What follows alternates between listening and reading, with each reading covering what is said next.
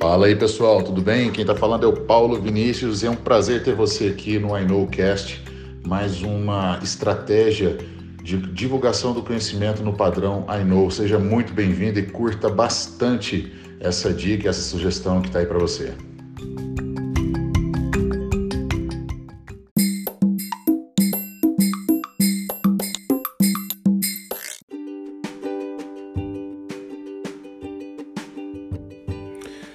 Fala galera do I Cast, show de bola, vamos pro episódio número 9.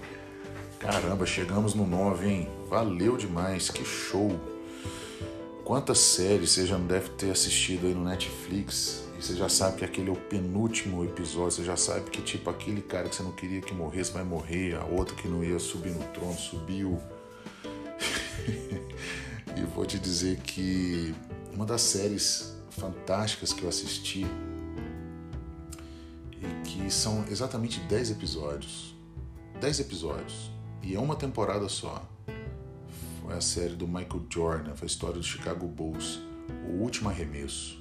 É, The Last Dance, porque no inglês eles colocaram como o, o título da apostila que o Phil Jackson escreveu. Era uma apostila, era um caderno de estratégias da última temporada do Chicago Bulls, é, se não me engano, 97, 98 agora, não estou lembrado exatamente.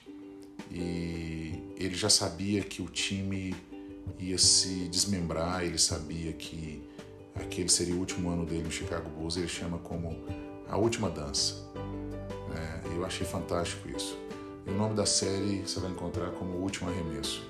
Normalmente o Michael Jordan era o cara que fazia os arremessos quase que impossíveis nos últimos segundos e que era aquele arremesso da virada do jogo. A bola ia para ele. E tinha alguns momentos que ele sabia que a marcação seria dupla ou tripla em cima dele e que alguém do time dele é, conseguiria arremessar tão bem quanto ele, faltando 3, 4 segundos. Então, nesse momento, quando eu assisti essa série, falei, cara, eu assisti uma, uma série inteira em, sei lá, três dias, é, dois dias, não lembro, com uns dez episódios, contando a história de um, de, de um cara que eu sempre admirei, de um time que, que pegou a minha adolescência inteira.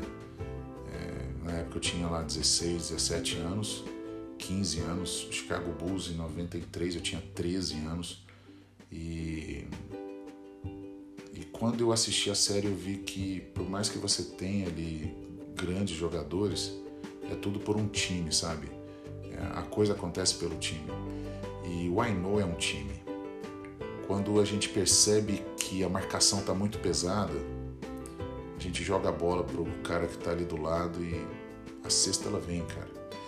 É, essa sacada do Know tá aqui na rede ela vem de uma mente de mentes brilhantes, tá? A Um Doctor Brasil, é, a Um Doctor Brasil, ela alimentou o Know com uma experiência incrível. E são vários Michael Jordan jogando bola. O time é muito forte. E estou eu, o Bruno e diversos, vários outros experts gravando para vocês. O I Know começou numa estratégia e do Bruno. vocês já estão vendo o Bruno gravando, ouvindo ele aí bastante. Mas não tinha como a gente ir sozinho. Não dá para você ganhar um campeonato só com Michael Jordan e Scott Pippen. Não tem jeito, você precisa você precisa do time, você precisa de agregar força. E, e quando eu assisti essa série O Último Arremesso, eu vi claramente eu vi claramente a história a história do grupo Lesão Não Cariosa, hoje é coordenado pelo Alexandre Machado, a história do time da Visagem Odontologia. Hoje nós somos, sei lá, 10, 12 dentistas trabalhando lá é, numa estratégia clínica vinculada ao ensino presencial, com treinamento clínico de dentistas, atendendo pacientes, não só treinando dentistas no manequim, mas também no, na, na boca do paciente. Acaba sendo também uma prestação de, de, de um serviço social para os nossos pacientes modelo de curso. E assim é, nós somos um time, sempre um time. Juntos, como diz o Tiago, é, sozinho a gente chega rápido, juntos nós vamos mais longe. É, tratamento de superfície de uma restauração cerâmica. O tratamento de superfície da cerâmica depende, depende exclusivamente da composição química dessa cerâmica. Se você tem uma cerâmica de base vítrea, ela tem que receber um condicionamento com ácido fluorídrico. Eu disse para vocês que a adesão padrão ouro é dependente de sílica. Quanto maior a quantidade de sílica de fase vítrea, melhor é a adesão. E a adesão em cerâmica de a base vítrea, ela é ácido fluorídrico dependente. Tem que ter o ácido fluorídrico. Nada é melhor do que o ácido fluorídrico.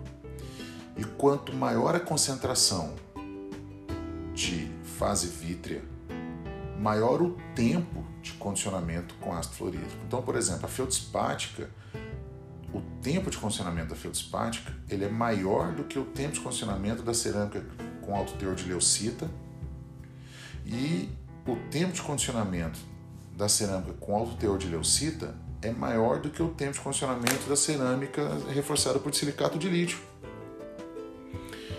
Por quê?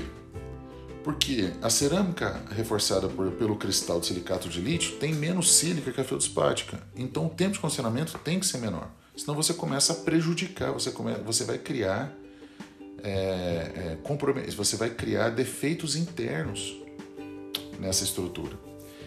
E por que, que você não precisa condicionar zircônia com, com ácido fluorídrico? Porque as cerâmicas, os sistemas cerâmicos policristalinos, eles são pobres ou não possuem sílica. Ou tem baixa concentração, 3, 4, 5%, ou tem zero, não tem. Não tem sílica. Se não tem sílica, o ácido fluorídrico, o ácido fluorídrico ele não consegue corroer a superfície uh, do óxido de zircônio partícula de zircônio. Ele não consegue fazer isso. Ele não consegue também é, é, corroer em tamanho e intensidade o cristal de silicato de lítio. Ele corrói a fase vítrea. E normalmente os ácidos fluorídricos variam de 5 a 10%. A literatura clássica, né, a de maior longevidade, é, de maior tempo de teste, são os ácidos fluorídricos de 9,5%, são os mais testados tá? ao longo da história. Outro ponto importante é que você vai ter que limpar o produto gerado pelo ácido fluorídrico relacionado com a sílica, que é o fluorsilicato. E para você limpar, você pode usar cubo ultrassônica, você pode usar jato de esprear e água, você pode usar ácido fosfórico.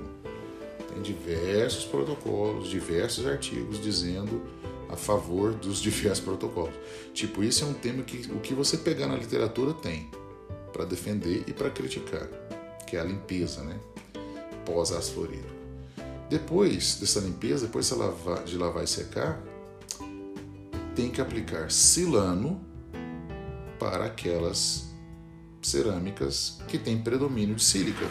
Não adianta aplicar silano na restauração de zircônio, na cerâmica reforçada por zircônio policristalina, porque o silano também é sílica dependente. É, cerâmicas reforçadas por silicato de lítio, alto teor de leucita e feldspáticas necessitam do silano. Esse seria o tratamento químico da peça. É, você é uma relação química. O silano sendo uma molécula bifuncional, onde o grupo hidroxila tem afinidade pela sílica e o grupo carboxílico tem afinidade pelo polímero. Pelo polímero, no caso, o cimento resinoso. Paulo, precisa passar adesivo? Não, não precisa passar adesivo. E se eu passar? Não tem problema nenhum, não vai mudar nada. É só mais uma interface. Ah, não, mas não melhora a adesão? Não, não melhora a adesão.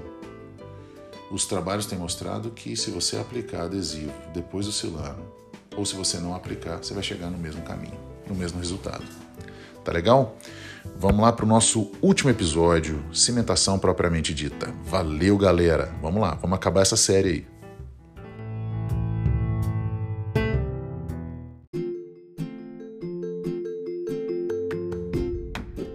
E aí, o que, que você achou? Gostou da nossa ideia? Gostou do conteúdo? Gostou da estratégia?